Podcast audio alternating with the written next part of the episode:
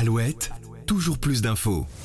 Serait-ce donc cela la fameuse magie de la Coupe de France? Ce week-end, en tout cas, l'atmosphère était pour le moins tendue sur les terrains du Grand Ouest, notamment lors du déplacement des chamois niortais sur la pelouse du FC Bressuire, pensionnaire de Régional 1. Ce samedi et dimanche se tenait le cinquième tour de la Coupe de France, et le moins qu'on puisse dire, c'est que la magie de cette compétition, d'habitude le fruit de belles histoires, n'a cette fois pas opéré. Cet événement où clubs amateurs se frottent à des équipes de plus gros calibre le temps d'un match et parfois d'une séance de tir au but a été le théâtre d'un fait pour le moins insolite. Dans une fin de rencontre sous tension, le gardien remplaçant Paul Delcroix fustige le banc du FC Bressuire après que ce dernier ait fait une drôle de découverte de l'urine dans les vestiaires visiteurs réservés aux Niortais.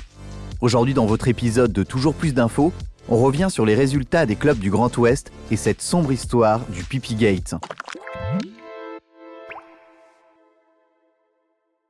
Ce samedi 14 octobre, sur la pelouse du FC Bressuire, l'entraîneur des Chamois niortais, Philippe Insberger, a du mal à faire passer sa colère. Après une fin de match houleuse et l'expulsion de son attaquant Marx Inchaud dans les dernières secondes, le tacticien, pourtant expérimenté, ne s'attendait certainement pas à ce qui allait suivre.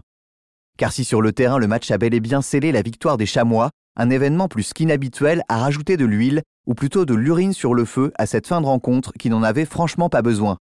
Car oui, vous avez bien entendu, des individus auraient uriné sur les affaires et au sein du vestiaire des visiteurs d'un soir.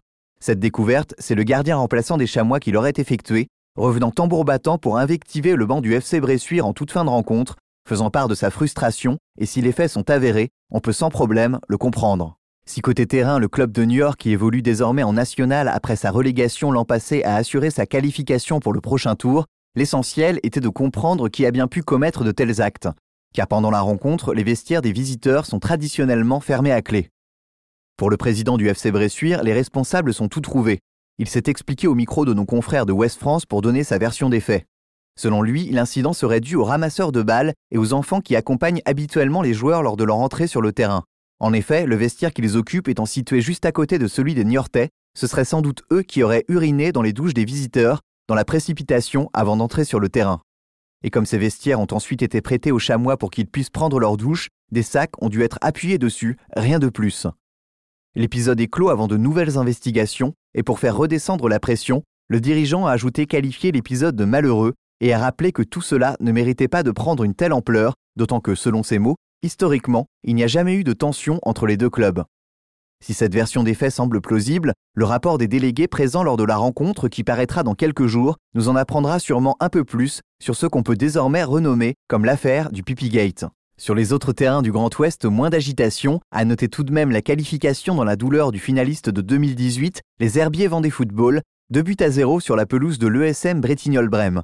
Les pensionnaires de National 2 ont assuré l'essentiel lors d'une partie plus relevée que prévu clôturant leur succès dans les toutes dernières minutes de la rencontre par un but de Lucas Dory.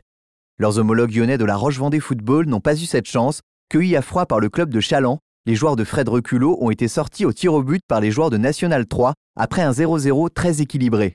En Bretagne, un autre pensionnaire de N3, le GSI Pontivy, s'est lui imposé avec brio face à l'équipe des écureuils sportifs de Plogonec sur un score sans appel de 6 buts à 0. Un week-end agité donc sur les terrains de Coupe de France, et si la logique sportive aura été dans la grande majorité des cas respectée, ce cinquième tour restera dans les mémoires comme un épisode à part entière de cette compétition, et on espère que les prochains se dérouleront dans le calme et la sérénité, du moins en dehors du terrain. C'était le récit du Pipi Gate subi par les chamois niortais ce week-end, à raconter dans votre podcast original Toujours plus d'infos. Quant à moi, je vous retrouve demain pour un nouvel épisode. À très vite. Toujours plus d'infos, le podcast de la rédaction d'Alouette qui va plus loin.